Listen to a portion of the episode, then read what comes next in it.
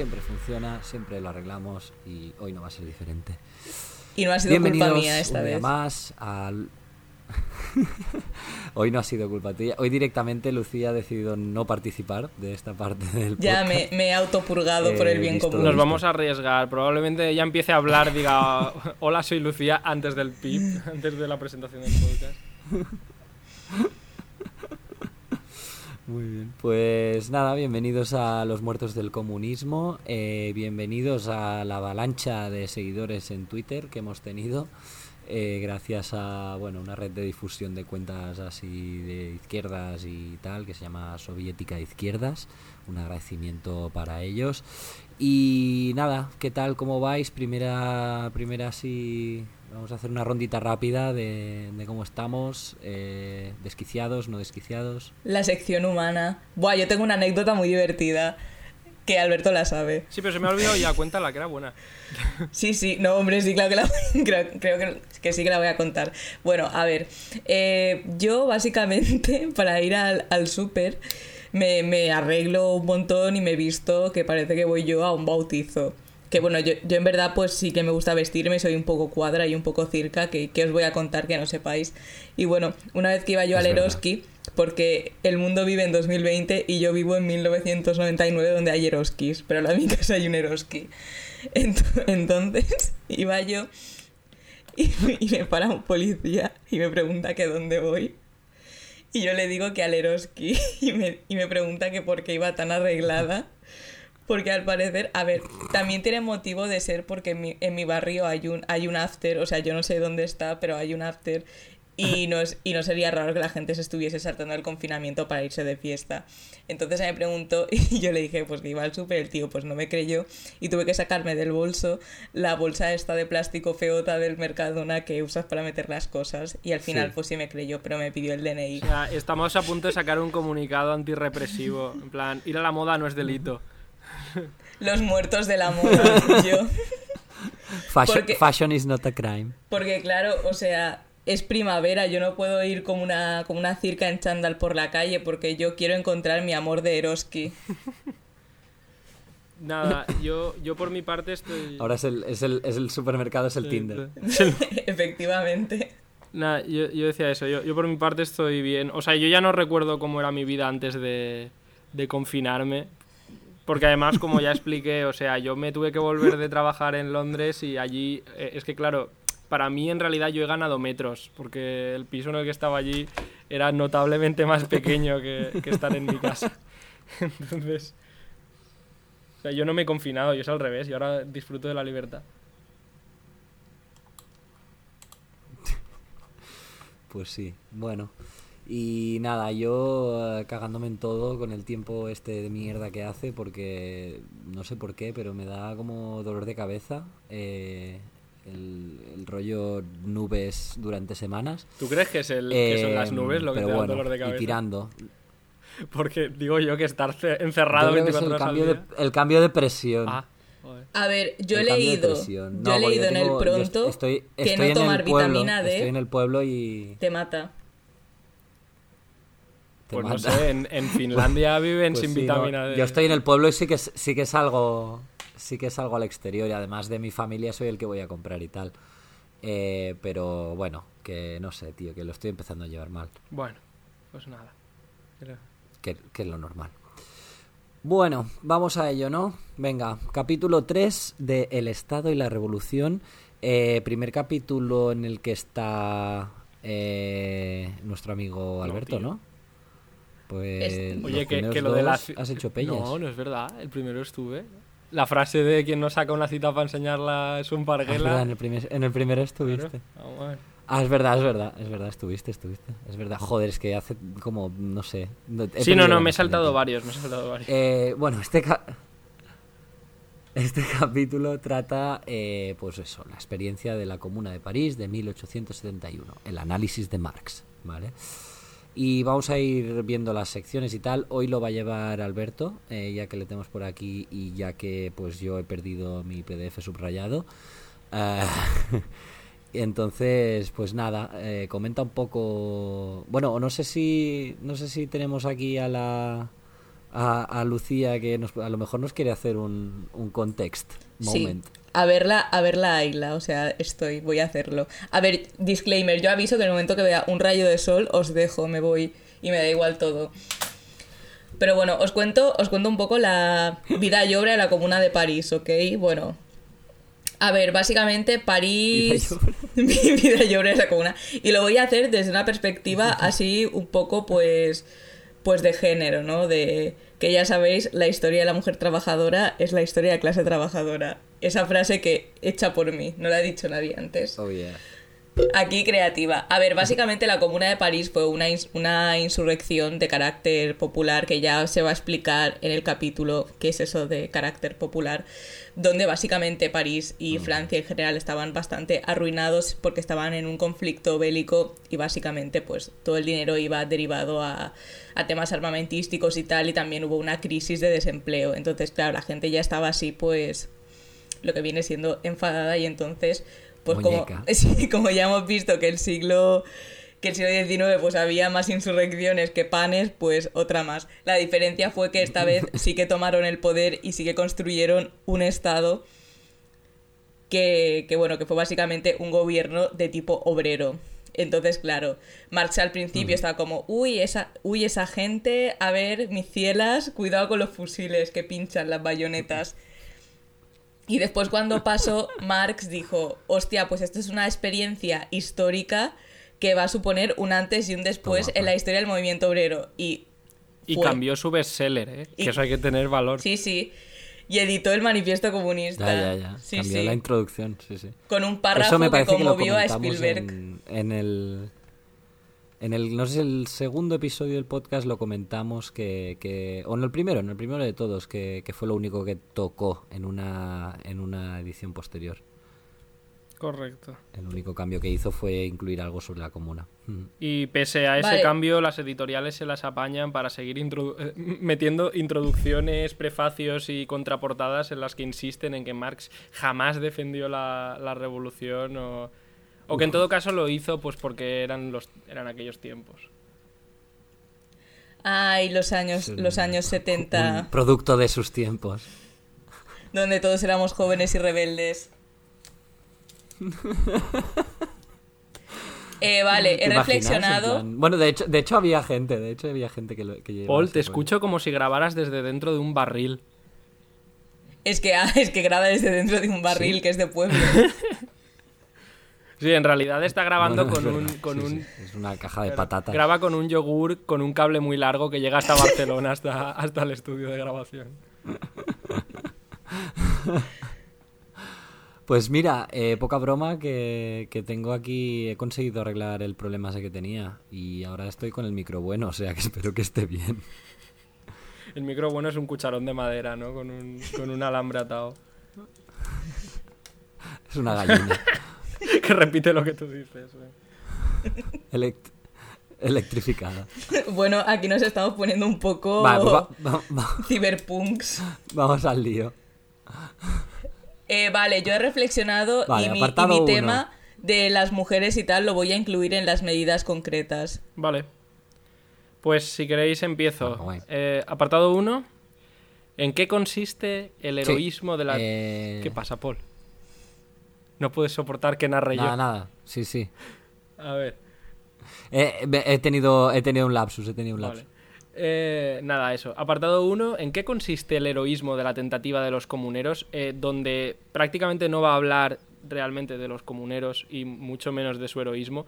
Pero empieza. El, el capítulo empieza fuerte eh, y empieza con un tema que aparentemente no tiene mucho que ver con el resto de- del capítulo en general. Eh, tengo subrayadas las siguientes frases, que esto es lo que ha venido a decir eh, Lucía antes. Eh, Marx previno a los obreros de París demostrándoles que la tentativa de derribar el gobierno sería un disparate dictado por la desesperación. Dos líneas más abajo. Cuando la insurrección fue un hecho, Marx saludó la revolución proletaria con el más grande entusiasmo. Muchas líneas más abajo, no se, no se contentó con entusiasmarse. Y muchas líneas más abajo todavía, Editó el Manifiesto Comunista y añadió, la Comuna ha demostrado sobre todo que la clase obrera no puede simplemente tomar posesión de la máquina estatal existente y ponerla en marcha para sus propios fines. ¿Vale? Entonces, mm, yo lo que quería era detenerme, antes de entrar en la comuna en sí misma, las enseñanzas y tal y cual, en un poco lo que es em, la metodología y las reflexiones sobre el propio Marx que hace Lenin al principio del capítulo. Porque, mm, bueno, estos son dos capítulos llenos de citas, ¿vale? Y aunque yo dijera el otro día la coña de, de, bueno, que Lenin aquí estaba sacando las citas y arreándoles con ellas a todo el mundo, hay que dejar claro una cosa.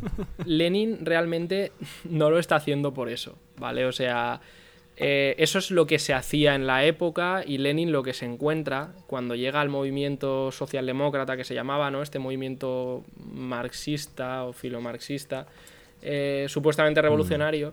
Lo que se encuentra es que el debate está copado en dos sectores, que en la práctica hacen lo mismo, elecciones y huelgas, pero que en la teoría mm, difieren. ¿no? Unos eh, cogen a Marx para intentar como desmontarlo, decir que se ha quedado anticuado, que esos serán los de Bernstein, por ejemplo, que lo cita un par de veces. Eh, y es un poco en plan, bueno, vamos a quitarnos de encima el barbas este que huele a polilla ya. Eh, y luego está eh, la gente que se llaman los marxistas ortodoxos, Plejanov, Kautsky y toda esta peña, que hacía lo mismo pero al revés. Es decir, en lugar de vamos a inventarnos una teoría nueva mmm, para lo que queremos hacer, es vamos a retorcer eh, la teoría del Barbas para que nos dé la razón a nosotros. Vale, entonces lo que Lenin dice sí. es mmm, Marx no era un mercachifle que dice por ahí, no Marx no era un profe catedrático de estos que que dijera un poco cosas porque sí y yo quiero continuar en su estela y entonces lo cito y bla bla bla. No, Marx era un revolucionario yeah. y un científico social. Entonces, a Marx hay que estudiarlo como un revolucionario y un científico social. Y si, Mar si Lenin pone encima de la mesa las citas, es para demostrar que él las está usando de una forma cualitativamente diferente a Marx. Ay, ay, uy, no cualitativamente diferente a, a, los oportunistas. E igual que lo, que lo haría Marx, Plejano, si tuviera que citarse a sí mismo, ¿no? Que es, bueno, vamos a partir de aquello que decía Marx, vamos a comprobar que sigue siendo cierto, poniendo un par de ejemplos, la comuna, o de, a veces se olvida de la comuna y empieza a hablar de Rusia, y desde ahí vamos a desarrollar y deducir. Y de paso le pego la hostia a los oportunistas, eh, ¿no? a los que van de marxistas y no lo son, no solo diciendo, mira, mucho que citáis a, a, este, pero luego os cagáis en él, sino también diciendo, no, es que el problema es que a vosotros os suda la nariz eh, que Marx quisiera hacer o no la revolución. Vosotros estáis cogiendo el marxismo porque está de moda o porque os gusta o por lo que sea y lo estáis utilizando un poco como, como un muñeco de ventrílocuo para que diga, para que Marx diga lo que vosotros quisierais que hubiera dicho. Y, y esta es un poco la historia. Sí, sí. ¿Vale? Este es un poco el, el conjunto del capítulo. Y, y, en concreto en estas dos citas, pues se ve un poco esa, esa dualidad de, de, Marx como revolucionario y como científico, ¿no? Por un lado, él no es un aventurero, no mm. es en plan, bueno, chicos, mañana revolución a las 8, ¿eh? ¿eh? Y si no viene nadie, pues al día siguiente a las 8 otra vez. Pero cuando las otra circunstancias. Vez. Hasta que vengáis claro, todos. Las circunstancias cuando fuerzan eh, un alzamiento obrero, incluso cuando él sospecha que va a fracasar, él se vuelca como el que más y además, como luego comentará Lucía seguramente, eh, que es la que sabe de esas cosas, porque yo de historia solo sé aproximadamente, Marx eh, era, digamos, la cúspide de un movimiento internacional, pero que tuvo, que decir, hubo comunistas en la comuna, mm. ¿vale? Entonces, Marx un poco va a dar esa, esa perspectiva pues como, como analista, como, como el, el, el, dirigente más eh, teórico más potente, ¿vale? Pero, pero bueno, eso no quita que, que, aplaude, que se vuelca desde su papel y otros se van a volcar pues más desde, desde las bayonetas y las barricadas. Y ya está. Vale, yo os puedo, pues sí, yo os puedo hablar de, de, las bayonetas y las barricadas. No, es, es verdad porque en este capítulo pues Lenin, porque imagino que no debía saberlo porque pues la historiografía ha avanzado bastante de Lenin a aquí. Y básicamente había muchos comunistas de la Primera Internacional que sí que participaron en la Comuna de París y una de ellas fue Elizabeth Dimitriev, que yo siempre que lo leo lo leo como, como si fuese una persona de Mallorca, o sea, leo Elizabeth. Y, y bueno, esta, esta chica, o sea, tuvo, bueno, tuvo un papel de, de, organizadora tocha dentro de la comuna, porque ya luego comentaré qué hizo más, más en concreto, pero sobre todo tuvo un papel muy importante a la hora de montar escuelas para alfabetizar a mujeres y tal. O sea que ella entró por todo lo alto en, en la comuna y se puso a hacer cosas. Muy bien, Elizabeth. Y bueno, también esta, esta señora pues se reunió con, con, Marx y tal y le, y le contó pues latín, le dijo, pues mira, ha pasado esto, esto y esto. O sea que Marx tenía contacto directo con gente que participaba en la comuna. O sea que no era él viéndolo desde una silla altísima como quien ve un partido de, de voleibol. O sea, de hecho, si quieres hacer buenos análisis, pues esta no es la perspectiva. ¿Quién ve partidos Creo que de me he equivocado. de pádel, de... ¿De pádel? ¿Eso es una de meta- Televisa? Porque he hecho una metáfora de deporte, o sea, de un deporte que se ve desde una silla muy Demostrando alta. el, De badminton. demostrando el conocimiento deportivo. Vale. Bueno, los árbitros de tenis también, ¿no? Están ahí como muy Y los hinchas del croquet Eh, también. sí. Eh, sí, en cualquier caso, a ver, es interesante eh, lo que comenta Lucía porque precisamente los análisis que, que hace Marx está muy fresco, ¿vale? Lo de la comuna, entonces am, no son unos análisis que, como los que podríamos hacer ahora mismo, por eso también yo creo que Lenin les, les da cierto valor. Y precisamente por los, la situación en la que se encontraban, digamos, con, con esta posición de los, de los, bueno, de Plejanov, de Kautsky, de toda esta gente, eh, sacaba mucha chicha de, de las conclusiones que, o- y hemos visto en este texto, ¿no? Que saca mucha chicha de la comuna y, y más que sacaremos también, eh, precisamente por, por los temas con los que los que necesita tratar en ese momento, ¿no? Correcto. Y bueno, a partir de aquí, el capítulo va a ir virando a, a partir de Marx, eh, desarrollar un poco lo que venimos, venís, al que al parecer yo no estuve en ningún capítulo, eh, venís desarrollando eh, sobre el Estado y sobre la posición marxista sobre el Estado. Un poco, si tuviera que resumir las siguientes líneas, sería algo así como... eh, pero que Marx dijo destruir el Estado, coño. Em, porque efectivamente Sí, básicamente. Hay una parte textual en que pierde los nervios, porque Lenin perdía los nervios a menudo escribiendo, y pone, esta enseñanza es precisamente la que no solo olvi- se ol- olvida en absoluto, sino que tergiversa directamente la interpretación imperante eh, kautskiana del marxismo. Lo que más interesante me ha parecido de aquí, porque es un factor Sí. nuevo, es el único factor nuevo respecto a esto, es la parte esta. Interesa señalar especialmente dos lugares en el mencionado pasaje de Marx, que es un pasaje donde dice por enésima vez que hay que destruir el Estado. Mm. Est- em, en primer término, Marx limita su conclusión al continente, al continente europeo, ¿vale?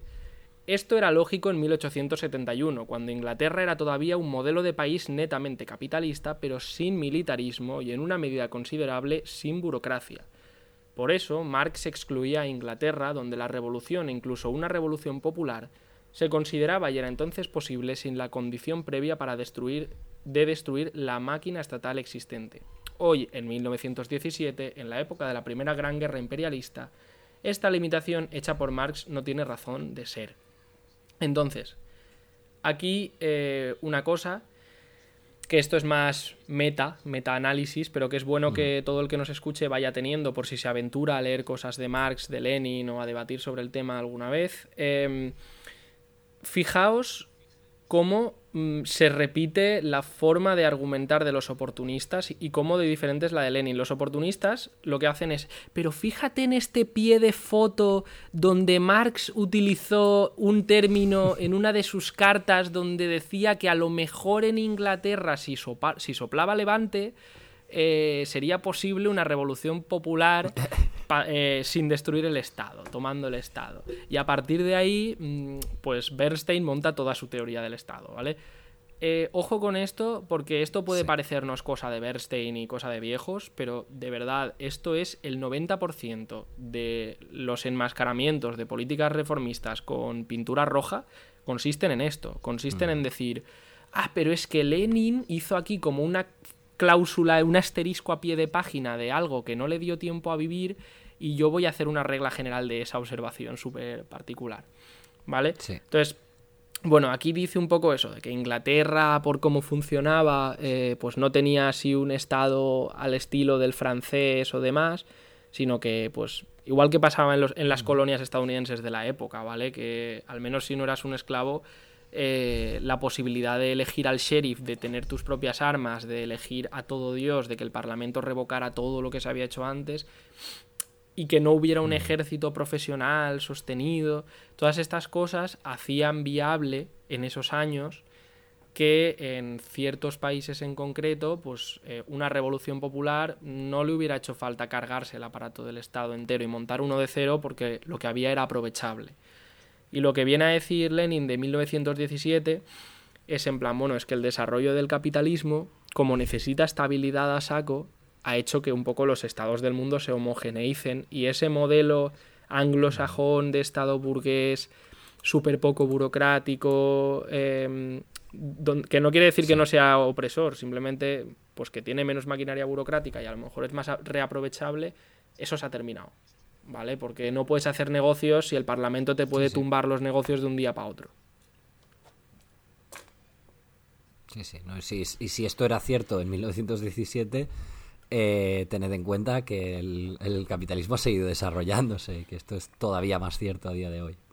Yo quiero hacer una aportación sobre el tema de, para ejemplificar el tema del revisionismo y las epístolas, que podría ser un podcast por separado, o sea, que, que básicamente se hace mucho, o sea, yo he tenido debates a día de hoy con gente que ha sacado cartas enviadas de Lenin a Krupskaya, y además cartas personales a su a su mujer o a quien sea sobre opiniones randoms de Lenin y que lo consideran línea. O sea, yo quiero desmitificar un poco y decir que aunque Marx y Lenin fuesen pues excelentes analistas, pues son humanos y en sus cartas que se han mandado con Engels o con quien sea, pueden tener opiniones de, de mierda. Es lo que hay, o sea, por ejemplo, Lenin tenía como una moral sexual súper muñeca y pero él no lo, no lo cogía y hacía una teoría del Estado en base a una opinión suya que tenía, o sea, simplemente eran opiniones y por eso las epístolas pues tampoco tampoco son muestra de nada. O Marx por ahí tiene que llega hasta algún libro y tal. Eh, Marx era de ascendencia judía y le, le gustaba gastar bromas antisemitas, ¿vale? Pero se puede. Sí, eso se, puede. Pero, pero, pero bueno, que es que he visto, por ejemplo, que alguna vez... Em, no me acuerdo dónde lo vi, pero recuerdo que un periódico de estos facha, rollo el ABC, uno de estos lo sacaba, ¿no? Como... Claro, es que cuando vosotros erais antisemitas de verdad, entonces estaba bien. Pero ahora que, ahora que ya no está bien, vamos a utilizar el antisemitismo eh, para, insultar a Marx, que era judío. Pero bueno, eh, efectivamente, ¿vale? Estaba pensando más que, más que en... Um, en cartas, que también, por supuesto, pues eso, en, cosas muy concretas o en, Es que esto no es raro, ¿vale? Que incluso en obras canónicas haya pequeñas... Bueno, pues pequeñas reflexiones que se dejan en abierto porque... Es que una cosa que es importante entender es que todos estos no eran mm, gente que viviera del cuento, o sea, ¿vale? Este Marx, Engels, Lenin y todos estos no se parecen en nada a vuestro profe eh, o a, algún profe que conozcáis de la universidad que es que tiene que sacar papers para comer y para progresar en su investigación y entonces saca teorías como churros o a no sé qué portavoz parlamentario que cuando se retira tiene que escribir un libro y entonces pues escribe un libro que justifica su trayectoria. O sea, Marx, eh, Lenin y demás escribían los libros muchas veces a la huida, sobre la marcha, teniendo que producirlos para darle material mm. teórico a movimientos políticos que estaban vivos y esperando órdenes, sobre todo en el caso de Lenin. Las famosas obras completas de Lenin, la mayoría son cartas que son como emails, ¿vale? O sea, son como correos electrónicos que tú le mandarías a la, la, célula de Petrogrado sobre el asunto de la revista no sé qué. Oye, no me gusta mucho este artículo, stop. Creo que es un poco economicista, stop. Ruego reenfoquen, stop. ¿Vale? O sea, es en ese plan. Entonces, esta gente este, el mismísimo libro El Estado y la Revolución, veréis que en el último capítulo el pobrecito deja de escribirlo porque le ha estallado la revolución en las narices y el siguiente capítulo es él todo happy diciendo, bueno, eh, super wholesome content. En plan, bueno, hemos ganado chicos, ojalá todos los motivos para dejar de escribir un libro fueran así. Entonces, pues eso, que hay que evitar cogerse a estas pequeñas reflexiones sueltas, observaciones en abierto. O sea, quiero decir, esto es como mm. con Star Wars, ¿vale? O sea, el canon son las pelis. Em, todo lo demás es especulación. Pues eso. Y ya está. Yo a partir de ahí tengo lo de la Revolución Popular. Eh, que si queréis vale. introduzco. Esto es interesante, sí. Yo creo que esto es interesante, sí. Vale. Vale, entonces aquí eh, Lenin eh, ha cogido de toda esta cita, hay una parte que dice que, bueno, que se suele, se suele pasar por alto, ¿no? Como con tantas otras cosas, frases importantes que se pasan un poquito por alto. En concreto, él habla de, cuando Marx habla de que destruir la maquinaria burocrático-militar del Estado es condición previa de toda revolución verdaderamente popular. Este concepto de revolución popular, y esto ya es Lenin, parece extraño en boca de Marx y los plejanovistas y mencheviques rusos, que como os podéis imaginar, pues no han pasado demasiado a la historia porque no hay ya muchos plejanovistas por ahí. Estos secuaces de Struve, tampoco sabemos quién es, que quieren hacerse pasar por marxistas, podrían tal vez explicar esta expresión de Marx como un lapsus, han reducido el marxismo a una deformación liberal tan mezquina que para ellos no existe más que la antítesis entre revolución burguesa y proletaria, y hasta esta antítesis la comprenden de un modo increíblemente escolástico. Unas líneas más abajo, mm. Revolución Popular, Lenin lo describe, lo define como una revolución en la que actúa perceptiblemente de un modo activo por propia iniciativa, con sus propias reivindicaciones económicas y políticas, la masa del pueblo, la inmensa mayoría de este. Y continúa al párrafo siguiente, mm. en la Europa de 1871 el proletariado no formaba la mayoría ni en un solo país del continente europeo. Una revolución popular que arrastrase al movimiento verdaderamente, verdaderamente a la mayoría, solo podía serlo aquella que abarcase tanto al proletariado como a los campesinos. Ambas clases formaban en aquel entonces el pueblo. Tal y como yo he entendido siempre esta parte del libro, un poco lo que está haciendo es um, lo que está haciendo Marx y lo que recupera Lenin, es decir, a ver, a ver, Marx nunca defendió que en lo, o sea, Marx era muy consciente de que la revolución proletaria iba a empezar, o sea, había que hacerla desde que él dijo que se podía hacer, como mínimo, ¿no? desde que analizó que era viable. Y para eso no hacía falta que toda la población fueran obreros de mono, con mono azul. ¿Vale? Como a veces parece que, los posmodernos dicen. Eh, y en su día los plejanovistas y los secuaces de Struve disfrazados de kautskianos, no sé qué historias, ¿vale? Ah. Sino que el proletariado tenía que arrastrar a las masas del pueblo y por eso sería una verdadera revolución popular. ¿Vale? Em, eso es como lo he entendido yo siempre y es un poco, pues, eh, rompiendo con esa concepción escolástica que hacían los reformistas de decir, no, no, es que una cosa es la revolución burguesa, que es una cosa que se encarga la burguesía y nosotros miramos desde el sillón este alto del badminton que decía Lucía y del voleibol, del voleibol perdón. Y, y ya cuando seamos mayoría aplastante y caiga por su propio peso, y así eso, hacemos una revolución proletaria. Y mientras tanto los rusos que no se molesten. Eso es como lo he entendido yo siempre. Sí, sí. No, y además que Además que es, o sea, hoy en día podemos decir que es demostrablemente falso que cuando seamos todos eh, proletarios eh, va a caer por su propio peso, porque ahora la mayoría de gente es proletaria, trabajadora, y no ha caído por su propio peso nada. O sea que eso también eh, no es una cuestión de esperar a que haya muchos proletarios, es una cuestión de mm, aplicar el marxismo y tener una, una teoría y un trabajo revolucionario sólido. Ya, es que además en esos años, o sea, es que además es gracioso porque la mierda esa del proletariado como mayoría lo dijeron, los reformistas lo dijeron exclusivamente mientras, eh, bueno, mientras era ineludible hablar del proletariado, ¿no? Luego empezaron a usar otras excusas, o sea, es como cuando el proletariado era una minoría, pues no se podía porque el proletariado era una minoría y cuando el proletariado empezó a ser una minoría, una mayoría aplastante, la excusa empezó a ser, pues, o bien que el proletariado ya no quería la revolución, que lo que quería era, o sea, que al final todo esto, por eso he hablado antes, ¿no? De que la diferencia entre Lenin y todos estos es que Lenin cuando cita a Marx no lo hace por citar, no lo hace por decir, mira lo que dijo Marx en este año, cabrón. Sino Marx lo hace en plan, o sea, Lenin lo hace en plan, vale, este es el punto de partida, vamos a deducir, vamos a deducir desde aquí. Sí, o sea, y, también por eso se enfada tanto. ¿dónde, ¿Dónde estábamos? Claro. Eh, Lucía, ¿qué decías? Sí, que por eso se cabrea tanto, o sea, en sus libros y sus obras y tal se pilla como unos rebotes súper locos donde empieza como a insultar a todo el mundo. A ver, tenía que ser una persona difícil, ¿eh? Sí, sí, no, difícil era. O sea, yo que he leído sus epístolas digo, uff, qué perecita de tío. Seguramente nos, si le conociese nos llevaríamos a matar. Pero me, haría, me enviaría cartas, en plan como las declara Zetkin en, en plan de sucia libertina, deja de.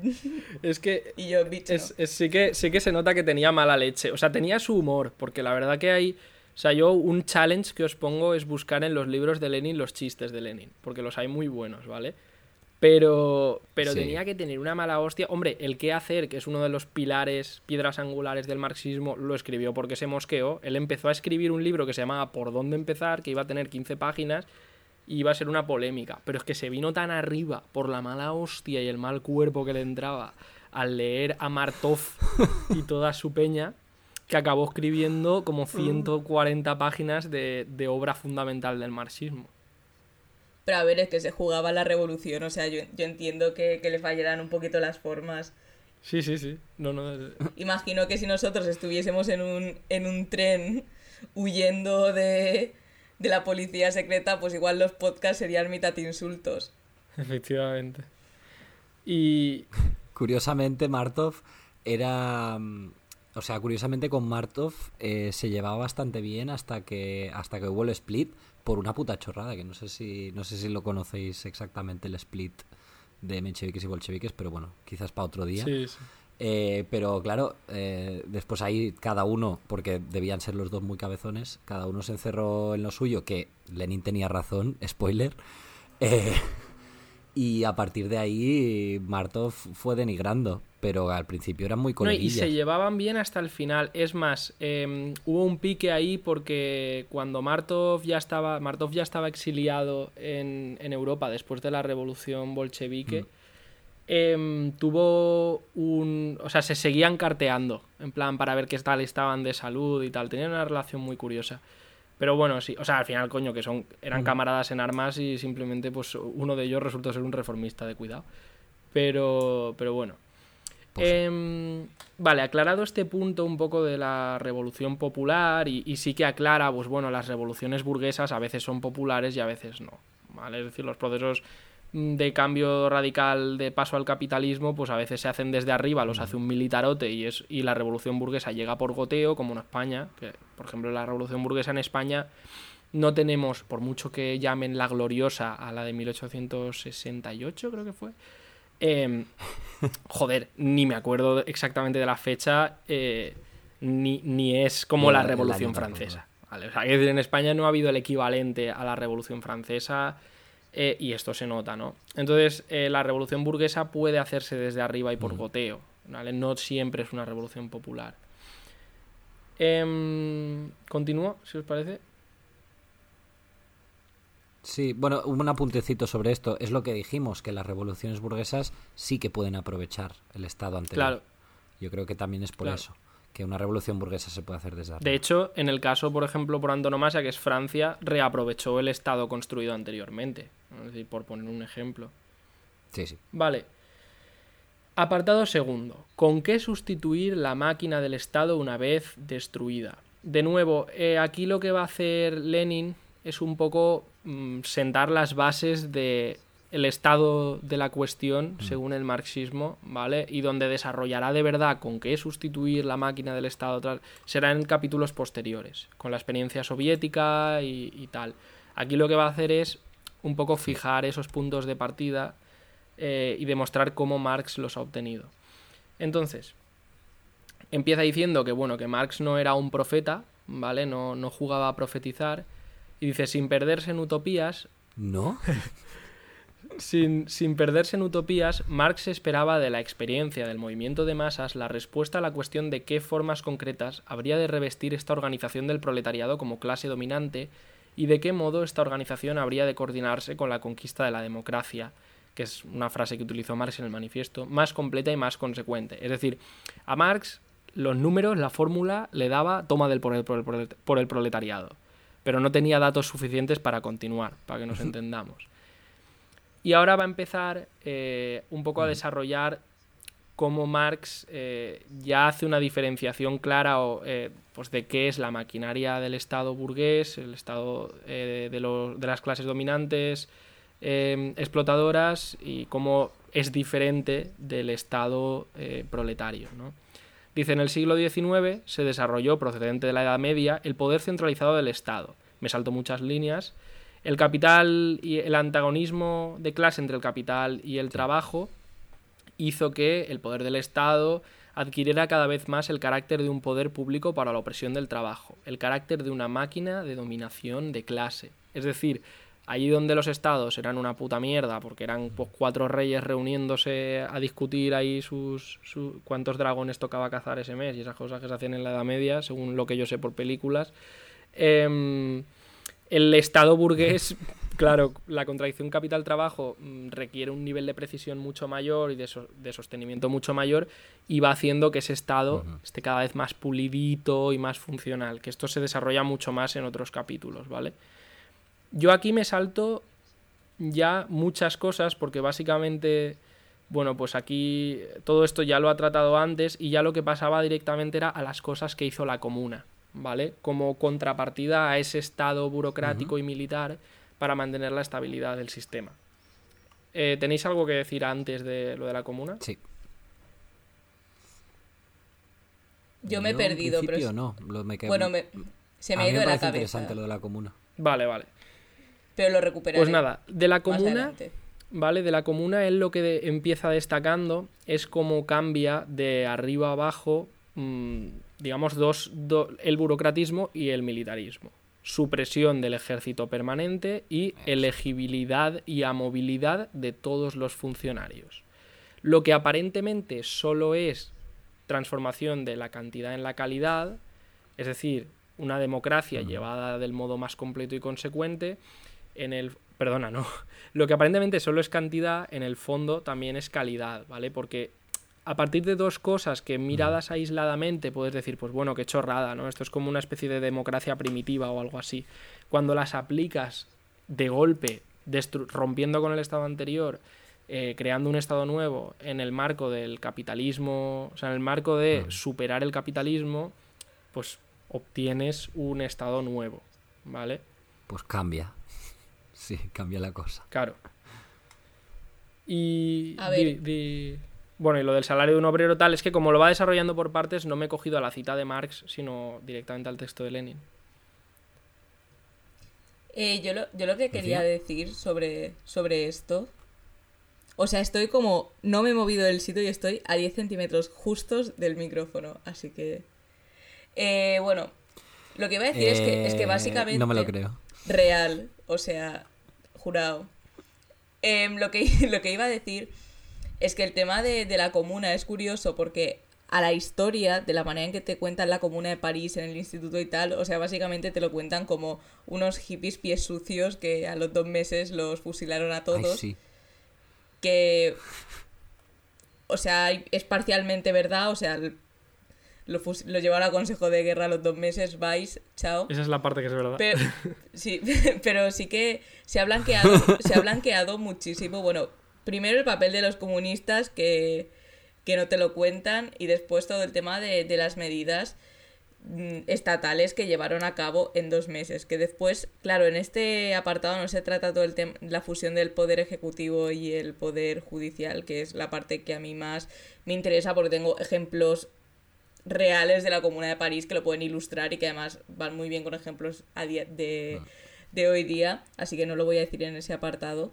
Pero me parece curioso porque además no hay incluso una cultura narrativa sobre la Comuna de París, porque yo creo que es un tema como que tiene cierta epicidad. Los Miserables, ¿no va de eso?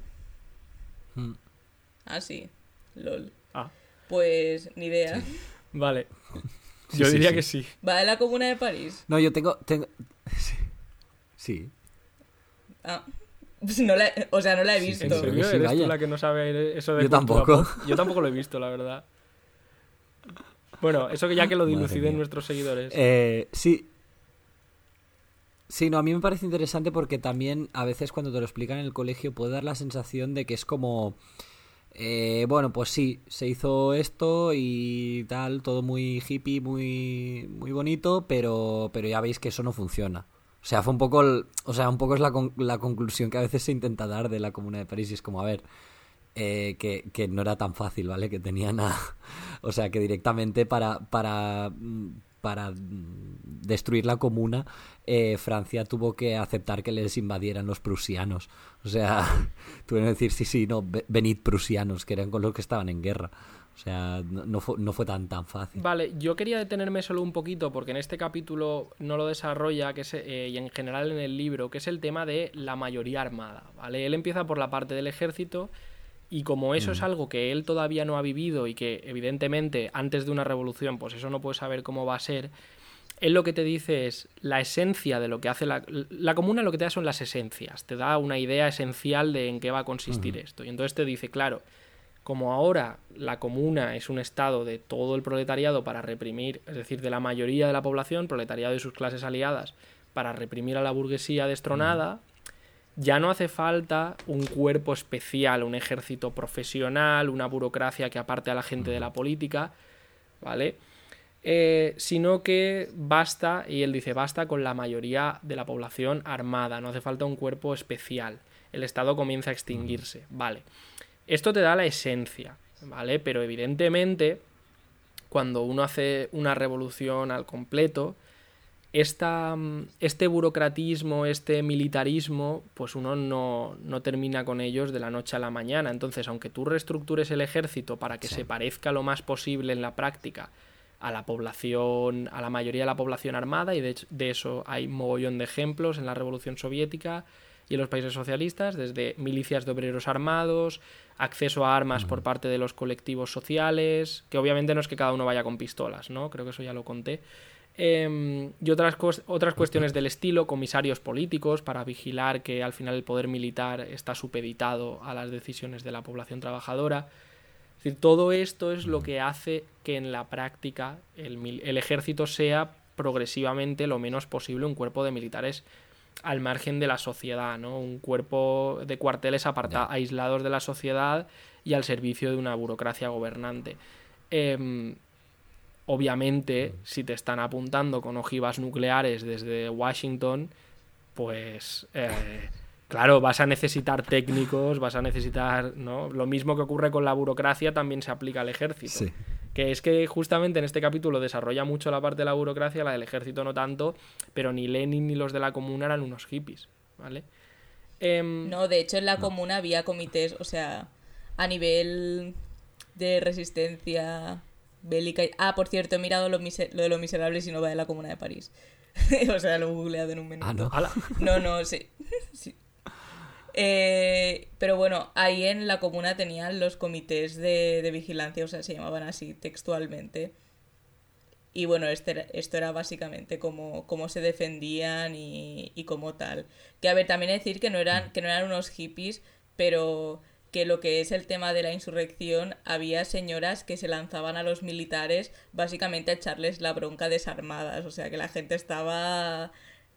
Sí, sí, de hecho eso lo que tenía cuenta. cero chilo. o Eso lo cuenta, ¿eh? Que, el, que la comuna, si precisamente cae por algo, es por no ser suficientemente decidida en aplastar a la, a la burguesía destronada, en ser demasiado cívica. Sí. En fin, Sobre la reducción de los sueldos de los funcionarios del Estado al nivel del salario de un obrero, eso, por ejemplo, en España hoy para la mayoría de los administrativos no significaría nada, pero significa mucho para todos los cargos políticos, cargos de libre designación, secretarios de Estado, tesoreros, todas estas, todos estos cargos eh, de, que garantizan la fidelidad a, al poder establecido, garantizan el burocratismo, garantizan todos estos procedimientos tan lentos y convierten a, a, esos funcionarios en una capa aparte aburguesada, ¿no? A esos altos funcionarios en una capa aparte aburguesada y a muchos políticos igual. Entonces, como él dice, es uso guardar silencio acerca de esto como si se tratase de una ingenuidad pasada de moda. Como todos los oportunistas, como los actuales, como todos los oportunistas, como los actuales causkianos, no comprendía en absoluto, en primer lugar, que el paso del capitalismo al socialismo es imposible sin un cierto retorno al democratismo primitivo. Eh, no, en el no es el democratismo primitivo de los tiempos prehistóricos o de la época precapitalista. Pero, dice, una enorme mayoría de las funciones del antiguo poder del Estado se han simplificado tanto y pueden reducirse a operaciones tan sencillísimas de registro, contabilidad y control que estas funciones son totalmente asequibles a todos los que saben leer y escribir, que pueden ejecutarse en absoluto por el salario corriente de un obrero, que se las puede y se las debe despojar de toda sombra de algo privilegiado y jerárquico. ¿Vale? Entonces, es un poco, es un poco ese, ese cambio de nuevo. No se trata de volver así, todos hacen todo, no existe administración, no, es simplemente la administración pasa a equipararse al común de, de la clase trabajadora, eh, y a estar a su servicio. Y para que esté a su servicio no se puede funcionar con el vuelva usted mañana, con las ventanillas puestas adrede para que te haga falta un bufete de una multinacional para poder sacar adelante un plan de urbanismo o tumbarlo, ¿no? que son situaciones en las que los movimientos eh, de lucha se ven muchas veces. Es decir, coño, eh, ¿quién no ha estado en un movimiento, pues ya no el movimiento obrero, ¿no? El movimiento vecinal, por decir algo, el movimiento por, contra los desahucios y se ha encontrado que les están aprobando un plan de urbanismo en su barrio que para hacer enmiendas, joder, es que hay que ser casi letrado y que todo se ha de presentar en unos plazos loquísimos y luego, claro, te enfrentas a bufetes de profesionales de gente con mucha pasta y con mucha pasta por ganar y sabes que acabarás perdiendo. Porque igual lo frenas estos cuatro años hasta que gane el político untado de turno que va a hacer todas las trampas posibles y a ti se te acabe olvidando porque tienes muchos problemas en tu vida, ¿no? Mm. Sí, sí, es totalmente eso. Bueno, de hecho hace falta ser letrado para pedir una beca, ¿eh? que, que ya... No claro.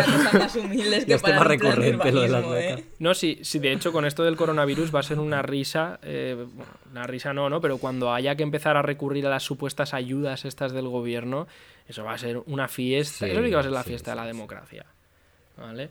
Bueno, mm, nosotros No, que nos estamos hecho peleando con la inmobiliaria, la risa. Sí, no, y se está preveyendo que la que digamos el sistema judicial, o sea, ya se ha colapsado un poquito el sistema médico eh, y de salud pública, pero que el siguiente es el sistema judicial, o sea, que ahí va a haber un colapso eh, absoluto, porque pues ah, echa la ley, echa la trampa, muchísimas empresas han aprovechado para, para colar de todo en esta época y, claro, va a haber un montón de denuncias, va a haber un montón de reclamaciones, va a haber un montón de problemas que ya teníamos el sistema judicial bastante colapsado y ahora mismo va a ser, bueno, o sea, imaginaros eh, que, por ejemplo, vale, en, en, en inmigración, en, yo porque yo pues, pues mi pareja es de fuera y en inmigración hacía antes del coronavirus, ¿vale? Antes del coronavirus hacía dos o tres meses que no daban cita previa. O sea, que estaba tan colapsado que no daban cita previa. Claro. ¿Vale? Entonces, ahora hace un mes y medio que no han podido hacer ninguna de las citas previas que ya habían colapsado el sistema anteriormente. O sea, a lo mejor hay gente que está en situación irregular en el país por pura cuestión de que no han conseguido una cita y que no van a conseguirla hasta dentro de nueve meses. De hecho, el tema, y, y para que los Es que es una para que los oyentes lo tengan presente, bueno, yo no sé cómo será en inmigración, pero las citas previas en España suelen ser a meses vista. O sea, que no es que hablemos, no, si es que te doy cita previa para venir el lunes que Sí. viene. Que igual te doy cita previa para verte en noviembre. No, no. ¿Sabes? Sí, sí, sí, sí. Pues imaginaros esto colapsado. Vale, entonces, bueno. esto, esto es un poco este tema de la burocracia, ¿vale? Como se va diciendo muchas veces a lo largo del, del texto esta burocracia sale porque es que es lo, aunque sea muy cara para el contribuyente, es lo que mejor defiende en la práctica eh, los negocios, ¿vale? El, el, capital. ¿Por qué? Pues porque evita que os metáis en política, evita que os quejéis, evita que le jodáis los negocios a alguien, da lo que se llama estabilidad jurídica, ¿vale? Entonces, Sí.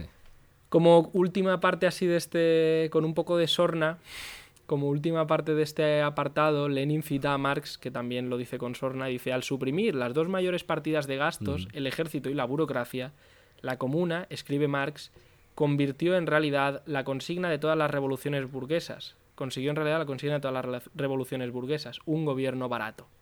Esto me hace gracia porque me he imaginado a Vox, eh, no, a todos estos partidos ultra reaccionarios, que su solución para el gobierno barato es, bueno, vamos a cepillarnos las instituciones representativas o reducirlas al mínimo.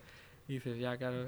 Y al final, esto es como el franquismo, ¿no? Que decía, el franquismo siempre decía que era muy barato, que eso de la democracia era muy caro por todos los políticos que había de por medio. Sí, sí. Pero al final, una dictadura burguesa es igual de cara o más porque encima nadie controla en qué se gasta el dinero. Con lo cual, la mitad están, in- la mitad están colocados por la cara, la mitad están untados. eh, y encima hay que mantener un ejército gigantesco para mantener el orden, ¿no? Y, mm, y- y un poco esto no lo, no lo dice solo como una coña, sino lo, se ve el motivo de esto, se dice en el párrafo siguiente, que es esta idea que recorre todos los libros de Lenin, de que realmente eh, el marxismo, bueno, la revolución proletaria, mejor dicho, resuelve muchas cuestiones que la revolución burguesa pone encima de la mesa, pero por su propio carácter burgués y explotador no puede solucionar. En este caso, eh, eso lo que permite es que, aunque no vayas a arrastrar a toda la pequeña burguesía, bueno, el marxismo sí pueda llegar a convencer o a arrastrar como aliado a una parte de la pequeña burguesía, porque en el fondo la mayoría de pequeños burgueses se van al hoyo, eh, no prosperan, ¿vale? Eh, entonces esto lo dice textualmente. La pequeña burguesía, de la pequeña burguesía solo prospera una minoría insignificante. Y por mí iríamos al capítulo siguiente, la abolición del parlamentarismo, que es quizá uno de los más chocantes para la gente de izquierdas de ahora.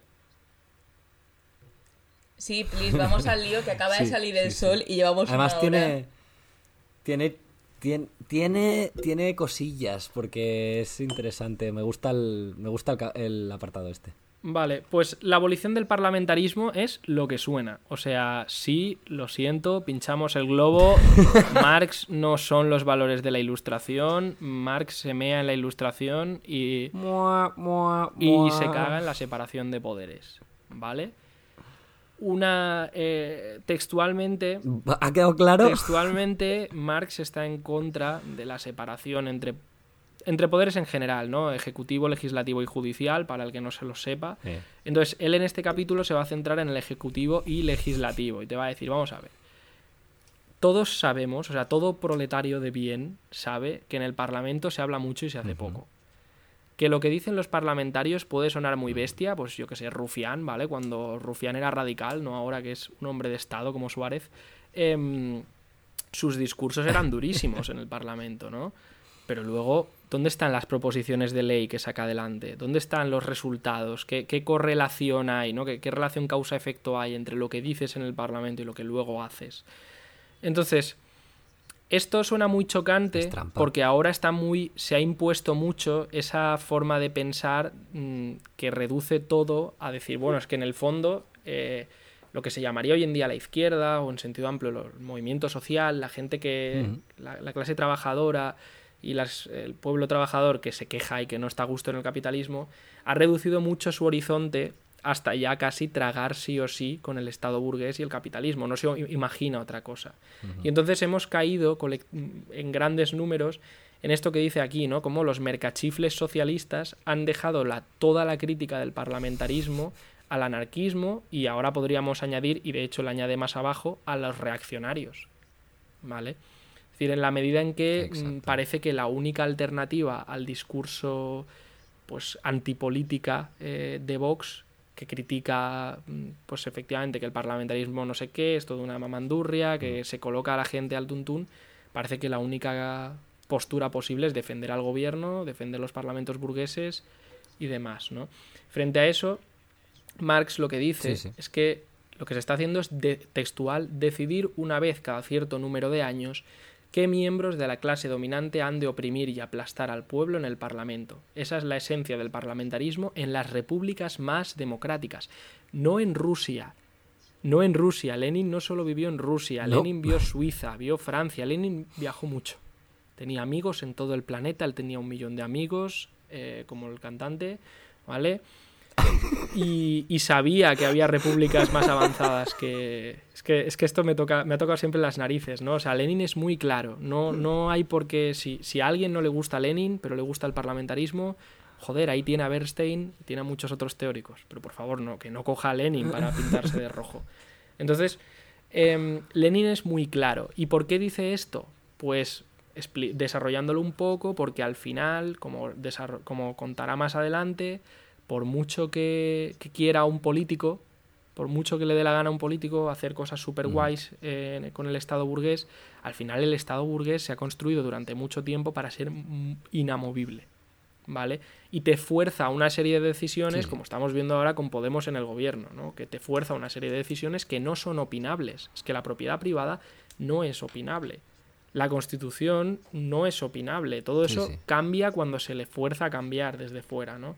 Entonces, eh, frente a esto, lo que dice Marx es literalmente transformar las instituciones representativas de lugares de charlatanería en corporaciones de trabajo. Porque la, y sigo más adelante y así ya podéis eh, divagar, porque la verdadera labor de Estado, entre comillas, se hace entre bastidores. En los parlamentos no, no se hace más que charlar con la finalidad especial de embaucar al vulgo, eh, cebar y en el gobierno se desarrolla un rigodón, que no sé lo que es, permanente. De una parte para cebar con puestecitos bien retribuidos y honrosos al mayor número posible de socialrevolucionarios y mencheviques, o sea, de reformistas, de izquierdas, y de otra parte para distraer la atención del pueblo. Mientras tanto, en las oficinas y en los estados mayores se desarrolla la labor del Estado. Ojo a esto. Esto lo dice Lenin, no lo dice Santiago Abascal, no lo dice eh, no sé, eh, no sé, Cast en Chile creo que es. Eh, o sea, no lo dice el ultra reaccionario de turno. Es que esta crítica es una crítica justa, ¿vale? Es decir, sí, lo siento mucho. Colau se puede bajar el sueldo lo que le dé la gana. Colau sigue ganando bastante más que la mayoría de trabajadores y bastante más de lo que ella hubiera ganado como, como, líder, como líder social de lucha como era antes de ser alcaldesa de Barcelona lo siento mucho, el grado de comodidad, de legitimidad, de reconocimiento y de acomodo es mucho mayor porque las instituciones se han ido perfeccionando para eso. Porque se han ido perfeccionando, por un lado, por trepas que las perfeccionan para que esto sea así, y por otro lado, porque es la forma más lógica de garantizar el bienestar mm, y el, un poco la conformidad de aquellos que tienen que garantizar la estabilidad del capitalismo. Porque si no haces esto, entonces es más posible que no estén, que no tengan tanta paciencia los alcaldes y los eh, políticos de izquierda, ¿no? O sea, ojo, porque este, esta parte no es nada abstracta, es muy concreta. Y, y nada, aquí si queréis comentar algo. No, y además hay, hay miles de ejemplos. Sí, sí, no digo que, hay muchos ejemplos y es que es una, es una cuestión que es muy fácil de, demostrar en, en, pensamiento un poquito abstracto es decir, eh, ahora que ya has hablado de Colau, pues vamos a, seguir metiéndole caña, pobrecita. Eh, es lo que tú dices, ¿no? Aparte de que, de que por mucho que se baje el sueldo, pues va a seguir mm, encontrándose en las mismas instituciones y, además que va a haber pues toda una serie de funcionarios medios y tal que no les vas a cambiar eh, el sistema de la noche a la mañana, hay una cuestión que es que incluso si un partido estilo Podemos o incluso a la izquierda de Podemos, ¿vale? Eh, sacara mayoría absolutísima en, en el Parlamento y digamos que, bueno, que arrasa. Arrasa de tal forma que hasta puede modificar la Constitución. Vale. Eh, va a haber seguramente mm, fuerzas reaccionarias interiores o exteriores al país, ya sea pues mm, que nos, que nos invade la OTAN, ¿vale? O, que directamente pues hay un alzamiento militar como hubo en, en Chile, por ejemplo. Es que es, que es el ejemplo claro, ¿no? De que el reformismo está limitado y está limitado porque si no destruyes el Estado anterior, el Estado capitalista, el Estado burgués, eh, se te va a comer. Se te va a comer y no te va a dejar hacer nada. De todos modos, aquí en lo que se Eso es centra. Lenin sobre todo no es en la parte de imaginemos que llegas al extremo más extremo, sino en lo que te dice no es que directamente con este estado en la mano, da igual la mayoría que tú tengas. Si es que la República Rusa, porque aquí muchas veces la No gente hacer nada. parece que se habla de que, de que Lenin le hizo una revolución al zar. Eso no es verdad. La revolución al zar ya se la habían hecho. Lenin le hace una revolución a la república más democrática de la historia, a Kerensky. Kerensky leó sus posicionamientos políticos, es más o menos como Chávez, ¿vale? Es decir, Kerensky es, Sí, es sí, un sí, líder de ultraizquierda. Hoy en día en España sería un líder de ultraizquierda, ¿vale? Entonces, los bolcheviques Mm. le hacen la revolución a Kerensky, no se la hacen a, no sé, al zar o a, a- a Rasputín, ¿vale? Eh, entonces, ¿esto por qué es así? Esto es así porque al final tú heredas todo un aparato burocrático anterior, por muchos diputados que tú tengas, heredas todo un aparato burocrático con unos procedimientos, con un ejército adoctrinado de una cierta manera, que no puedes cambiar. En Chile le pegaron un golpe de Estado, pero es que si no le hubieran pegado el golpe de Estado y la movilización popular no hubiera forzado a romper ese Estado, hubiera terminado muriendo de viejo el, el cambio social de Allende. Como ha pasado en muchos otros países donde ha habido gobiernos... eh, es decir, o hubiera habido una escisión del partido gobernante que hubiera terminado con los más moderados del partido saliéndose, eh, o de repente un alto cargo de Allende se hubiera visto envuelto en escándalos de corrupción porque los burgueses empiezan a ofrecerte dinero a cambio de que no les expropies. Hay muchos motivos que pueden hacer, pero al final la idea es esa, ¿no? Que el Estado está preparado para no dejarte. Y la separación ejecutivo-parlamento, claro, nosotros no la defendemos desde el punto de vista de los fascistas, que eso lo explica eh, Lenin, ¿no? Él, ¿no? él no conoció a los fascistas en estos años, sobre todo en este año no existían, pero sí que habla de nosotros no es que estemos en contra de las instituciones representativas, nosotros lo que decimos es que tal y como existen en el capitalismo, separadas de lo ejecutivo, sirven como teatrillo. ¿Y por qué dice que sirven para embaucar?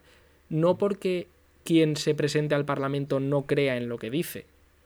No es que todos sean actores a sueldo, sino simplemente que en el momento en que tú lo que dices mm, no tiene relación con lo que realmente puedes hacer, lo que pone tu programa electoral importa cuatro mierdas, porque al final depende de una situación económica objetiva, de unos jueces que no elige nadie, etcétera, etcétera, etcétera, al final es para marear la perdiz. Al final, para lo que sirve es para marear la perdiz. Obviamente, eso no quita que la separación ejecutivo-legislativo dentro del marco burgués sea mejor que la no separación ejecutivo-legislativo dentro del marco burgués. Sí. Es decir, yo prefiero la, eh, pues la dictadura disfrazada de democracia que la dictadura abierta de la burguesía. ¿Vale? Eso hay que tenerlo clarísimo porque tácticamente es importante para que no nos maten. Pero no podemos asumir los principios de la ilustración, como les gusta decir a algunos. Vale. Pero que si les hacemos una revolución, nos van a intentar matar, ¿eh? Eso no os olvidéis. Sí, va, va a pasar, va a pasar. Eh, yo quiero poner ejemplos concretos porque yo creo que esto que tenemos súper interiorizado, para empezar, todo el tema del parlamentarismo, el problema es que la ideología burguesa, que es la hegemónica, obviamente, pues te hace, te hace creer que es como la única manera de representación popular, entrecomillando pues todo lo que hay que entrecomillar. Y la verdad es que no, la verdad es que hay más formas, pero claro, las formas que hay pues son ajenas a lo que viene siendo una, un sistema capitalista. Y también, y pasa lo mismo con la separación de poderes, o sea, hacerse la idea de una unión entre poder ejecutivo y poder legislativo y judicial es imposible sin ningún tipo de estudio histórico o de conocer casos de la Unión Soviética o de la Comuna o tal, Hmm. que el tenerlo en claro. Entonces yo voy a poner un ejemplo. Eh, vale, mi ejemplo es, nos remontamos, la Comuna de París duró 60 días, ni 59 ni 61, 60 días, y lo chaparon, pum, adiós. En estos 60 días hubo... Es como el free, el free trial. de- de No pagaron la cuota premium que era expropiar el Banco de Francia. Sí, sí. Y adiós, eh, 60 días. Bueno, ¿cuánto tiempo llevamos pidiendo una reforma en la ley de la violencia de género de 2005? 15 años. 15 años. Vamos a la comuna de París, ¿vale? La señora de la que hemos hablado antes, eh, Elisabeth Dimitrev, bueno, pues, pues esta llegó, que parecía... que- Sí, Elizabeth pues se había bañado en coca al parecer y se puso a hacer cosas como, como una desquiciada, que todas tenían un montón de sentido. Y básicamente formaron una cosa que se llamaba Unión de Mujeres, que la misma comuna leyeron un manifiesto en plan de... Porque las mujeres eran, en la comuna de París ya de, ya de per se eran importantes en el sentido de que eran la mitad y la mitad literal porque había mucho, muchísimo desempleo y la mitad de obreros empleados que había en la Comuna de París, pues la mitad eran mujeres, así que ya de per se pues tenían un papel súper importante. Entonces, claro, hicieron un manifiesto, tal, y al día siguiente ya tenían la Unión de Mujeres. La Unión de Mujeres empieza como una especie de colectivo del rollo de, bueno, para atender a los heridos, tal, lo típico de cosas de mujeres, cosas de chicas. Mm. Pero claro, tú cuando tienes una. Tú cuando pruebas la fruta del poder, pues ya no quieres cuidar de heridos. Entonces, claro, ellas cogen y empiezan a aumentar las competencias de esta, de esta unión de mujeres y tal, que después empieza a tener eh, funciones administrativas en cuanto a racionamiento de comida y tal, y después empieza a ser una, una especie de pseudo sindicato y después una escuela de formación académica para mujeres. O sea, y todo, y todo esto en dos meses, ¿eh?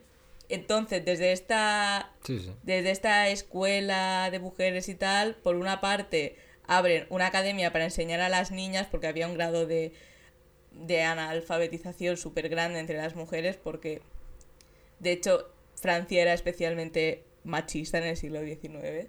O sea, quizá mucho más que Inglaterra, por ejemplo, a pesar de que las leyes de prostitución de Inglaterra eran súper locas, que bueno, ya hablaré de ellas un día.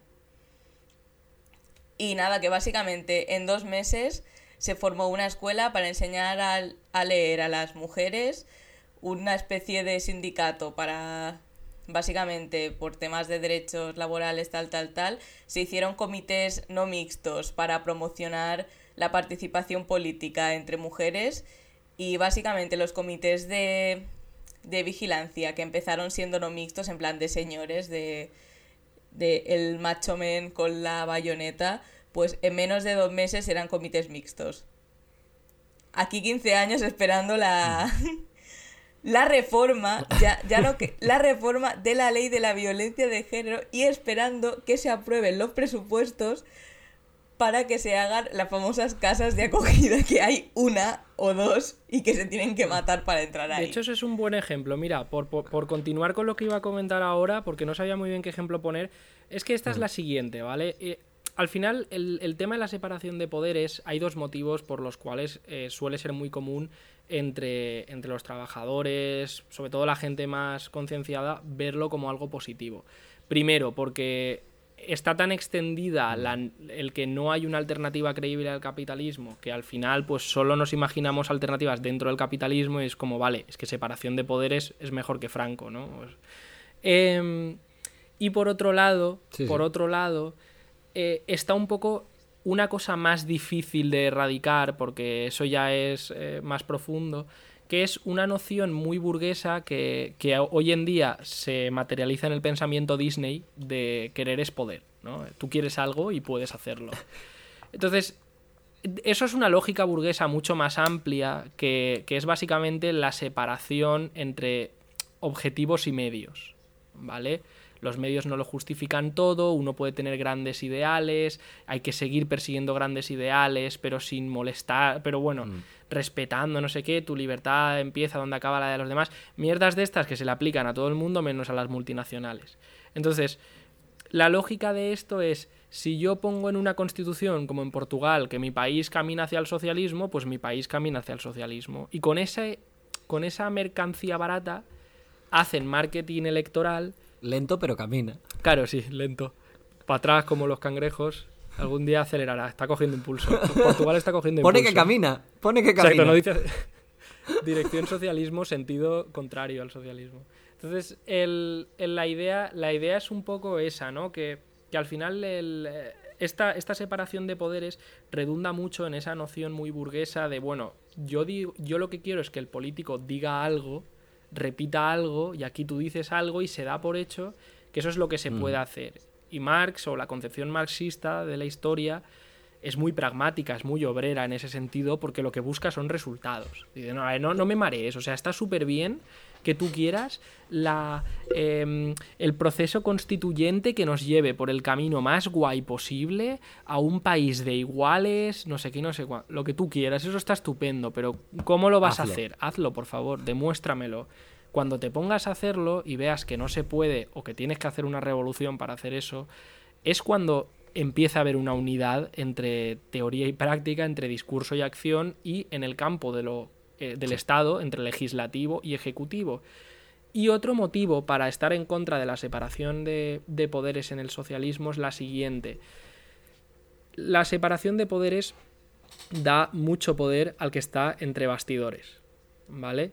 En el capitalismo es una forma de garantizar la estabilidad de los burgueses. En el socialismo es una forma de apartar a la población de la gestión de las cosas. O sea, si yo puedo decidir y votar sobre la ley, pero luego nadie me va a explicar en qué va a consistir esa ley, en el caso que ha puesto Lucía, a mí me puede parecer estupenda eh, la ley contra la violencia de género, pero si no puedo votar en el mismo paquete cuál es el presupuesto, cuántas casas se van a construir, quién las va a construir, en qué orden se va a hacer, cuál va a ser el calendario, si yo no puedo hacer eso, si el tío al que yo he votado, la tía a la que yo he votado, no es la persona que se encarga de dirigir eso, sino que simplemente es la persona que lo presenta para que luego unos funcionarios de confianza ya se encargarán de ver si hay dinero o no hay dinero, si es viable o no, y quede en papel mojado y un preámbulo en una ley, claro, entonces no vale para nada.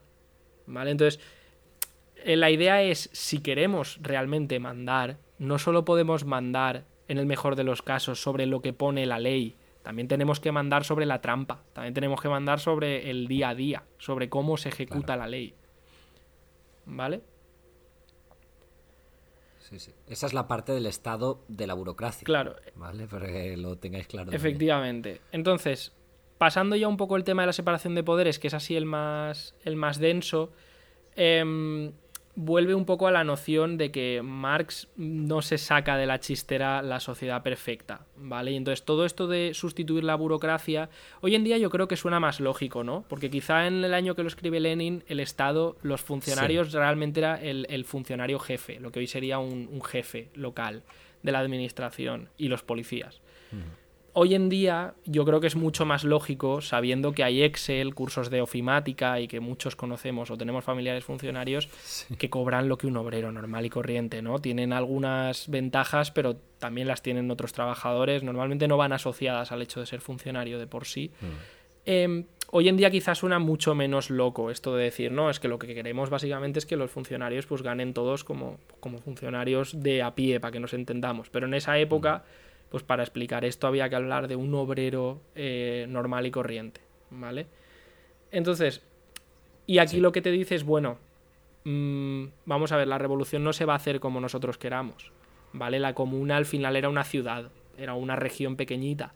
Si hubieran tenido que tomar toda Francia, probablemente no hubieran podido quitarse de encima a todos los secretarios especialistas y demás, por muy de alto rango que fueran Incluso en la Unión Soviética, por poner un ejemplo, poco después de la revolución no había ni técnicos ni altos funcionarios que fueran comunistas.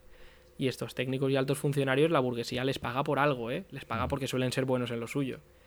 Entonces, eh, ¿qué vas a hacer? ¿Vas a poner al camarada... Ale, tú, secretario de Estado. Hostias. Pues esto no es contabilidad, esto el Excel no me lo arregla. Es complicado. ¿Vale? Es decir, gestionar, yo qué sé, gestionar la inspección de sanidad de una región entera, pues no es fácil. ¿Vale? Entonces, poco lo que, lo que la Unión Soviética hacía era, mientras no tuviera relevos eh, ya formados en el socialismo, dispuestos a desempeñar esas tareas por remuneraciones modestas, por así decirlo, pasaba por el aro y para no tenerlos en contra, para poder hacer avanzar el socialismo, a esos les pagaba un poquito más. ¿Vale? Para que no se pasaran al bando enemigo. Pero, y esto es muy importante, explicaba a los trabajadores, los comunistas explicaban a los trabajadores que esto era algo provisional, que no estaba bien, que no era lo deseable, que lo deseable no es que el burócrata jefe sea un burócrata jefe, que debería ser solo un técnico más que trabaje de eso porque le paguen como a cualquier otro, le guste y, y, ya está. Y decir, y, cobre lo necesario para hacer esa tarea eh, en buenas condiciones, ¿no? Pero bueno, como él dice... Hay una cuestión también de, acceso. Acceso en esa época a esos puestos eh, tampoco era una cuestión de que esa gente eh, había estudiado mucho y era muy inteligente, sino que era gente que también pues ya desde su nacimiento se sabía que iban a ser un alto funcionario, alguna cosa así, por, por también la posición que tenía en la sociedad. Eh, hoy en día, eh, digamos que hay un acceso más amplio a los conocimientos que se pueden necesitar para cosas así. Vale, pero bueno, la, la clave textualmente es esto. Nosotros queremos la revolución socialista, y estoy leyendo a Lenin, con hombres eh, como los de hoy, que no pueden arreglárselas sin subordinación, sin control, sin inspectores y contables, pero a quien hay que someterse es a la vanguardia armada de todos los explotados y trabajadores, el proletariado. ¿Vale? Es decir, en vez de estar el jefe de siempre, pues están los trabajadores en armas. ¿Y en qué consisten los trabajadores en armas? Todo lo que hemos visto antes. Estas corporaciones de decisión que no solo son representativas, sino que también son ejecutivas y que no son burocráticas, de tal manera que permiten que esos trabajadores que tienen el control sobre las armas también tengan en la práctica el control sobre la política. ¿Vale? Es un poco circular el asunto. Sí. Sí, sí, pero bueno, eso es, ese es lo, un poquito lo, dinámico y bonito del socialismo. Vale, y por último termina este apartado hablando de correos, eh, de cómo correos pues es un poco lo más parecido a, a, un, a, un, funcionamiento de una administración socialista, eh, ¿no? Porque lo que te dice es, bueno, las grandes empresas del capitalismo monopolista de Estado, eh, como lo que tienen son trabajadores productivos, no son, todo, no son funcionarios como los que podía haber en una administración francesa o rusa de la época, sino que son trabajadores, sin más, como los que hay ahora en Correos, que sigue siendo una compañía pública de momento. Eh, bueno, pues aquí vemos una situación en la que hay técnicos, trabajadores rasos, eh, todo está muy medido, todo va eh, rapidito, rapidito y, ya está. Y entonces lo único que hay que hacer es sustituir a los altos cargos y todo lo demás funciona, ¿no? Porque nos encontramos métodos y esto también es extensible a los grandes monopolios de producción, ¿vale? Esto, es, esto lo que nos enseña es por partida doble. Primero, que en la economía esto es viable porque la burguesía ya lo está haciendo en la práctica y que en la administración del Estado, que hoy en día eh, yo lo que comento es que creo que también está bastante avanzado en este sentido, en dentro de las empresas públicas nos encontramos esquemas que permiten demostrar de, mira, mira, no, no hace falta nada del otro mundo. O sea, con que quites a este alto cargo y pongas a un comité electo eh, y todos los demás sean currelas como lo son ahora, ya está, ese es el modelo. No hay que inventarse la Arcadia feliz. Mm. Claro, claro. Y que funcione para la sociedad, que funcione para el conjunto de la clase trabajadora. Mm. Esa empresa o ese, sí, o esa parte del que Estado. No se, que eso, lo importante es que no se garantice ese funcionamiento para el servicio de la clase trabajadora porque sí. No es un principio y ya está, sino porque la clase trabajadora tiene en sus manos las herramientas de ejercicio del poder. Y ya solo quedaría un apartado que es muy rápido, yo creo, este apartado además. Sí. Es el de bueno, la unidad de la nación. Organización de la unidad de la nación. Eh, yo tengo cosas de este. Eh, no sé si queréis que... Podemos hacer una cosa, yo las cuento ahora y si queda el capítulo muy largo se divide en dos, en dos partes. A ver, es que llevamos ya como una hora y Por eso lo digo. A ver, ¿qué, qué cosas Bueno, pero yo creo, yo creo que lo podemos terminar. Vale, vale. Vamos a ello. Bueno, en este capítulo, ¿vale? Eh, la idea es, Lenin va a explicar por qué, eh, cómo es el modelo organizativo territorial de un Estado socialista y por qué en la práctica es centralismo democrático y por qué ese centralismo democrático rompe los esquemas de los debates organizativos y de gestión y territoriales burgueses entre centralismo militarista burocrático o em, federalismo que es muy caro. ¿vale? Entonces, em, lo que viene a decirte es por no centrarme en la lectura de todo, ¿vale? O sea, solo una advertencia. Marx es centralista, pero que de aquí nadie entienda que Marx, si viviera hoy, lo que querría es que los tanques pasaran por la diagonal y que España fuera una grande y libre. No voy a entrar en piques de internet, pero yo eso lo dejo ahí, ¿vale? Si se lee el tenor literal, al final eh, él, es, él en este caso debate mucho con el federalismo, porque lo que dice Lenin es, cabrones, habéis cogido la concepción esta del centralismo democrático de Marx, que es súper parece súper hippie porque hay mucha autonomía, porque es una libre asociación de gente, y la habéis convertido en federalismo burgués, ¿vale? Estáis justificando que, porque no sois capaces ya de imaginar otra política que no sea el federalismo burgués. Em, y por contra, eso también se aplica para el centralismo burocrático burgués. Por no poner un caso polémico, voy a poner el caso de Italia, ¿vale? Por no entrar en España. En Italia, que eh, la cuestión nacional no es un problema, pero sí que hay desequilibrios territoriales porque el capitalismo no desarrolla las cosas homogéneamente. Entonces tienen un norte muy rico, donde está todo el poder administrativo y, financiero, y el sur subdesarrollado prácticamente, ¿vale? Entonces, allí el centralismo se traduce en que el sur queda apartado. Y para que no quede apartado, si quisieran que no quedase apartado, eh, seguramente es lo que hagan, pues toca introducir mogollón de organismos semifederales, etc. Esto en España, por ejemplo, donde hay eh, tensiones de tipo nacional y culturales y demás, coño, a un Estado proletario le sería tan fácil como, vale, reconocemos, es libre asociación, reconocemos todos los derechos culturales, pero la hacienda, la sanidad, todas estas cosas a mí qué me importa si las cobra la autonomía valenciana, no, yo para qué quiero doble cargo de esto, ¿no? Entonces, el debate no está como es en el capitalismo, que es un poco lo que está aquí diciendo Lenin, el debate no está en eh, centralismo burocrático capitalista versus mm, burocracia federal capitalista. El debate es, la solución a ese debate es centralismo democrático, como la forma de, a la vez, mantener la cohesión, eh, desarrollar homogéneamente todo el país y em, mantener pues esa, esa, autonomía por la base en todos los sentidos, que como he dicho es mucho más que el nacional.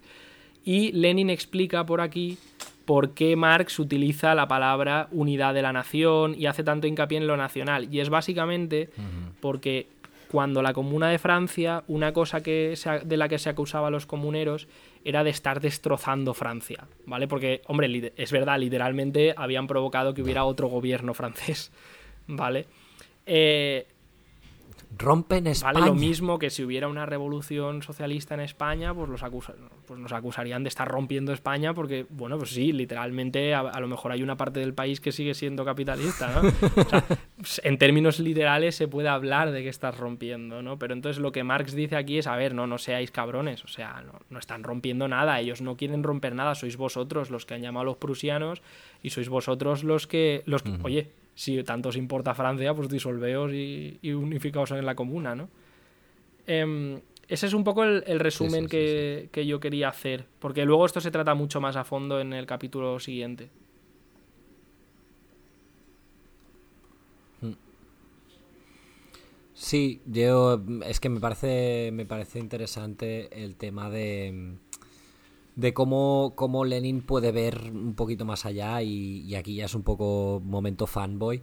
Eh, que, exactamente eso, ¿no? Pues que, dice, joder, eh, y tanto más como Lenin, ¿no? De, joder, no seáis cabrones, ¿no? ¿no? No me pongáis palabras en la boca.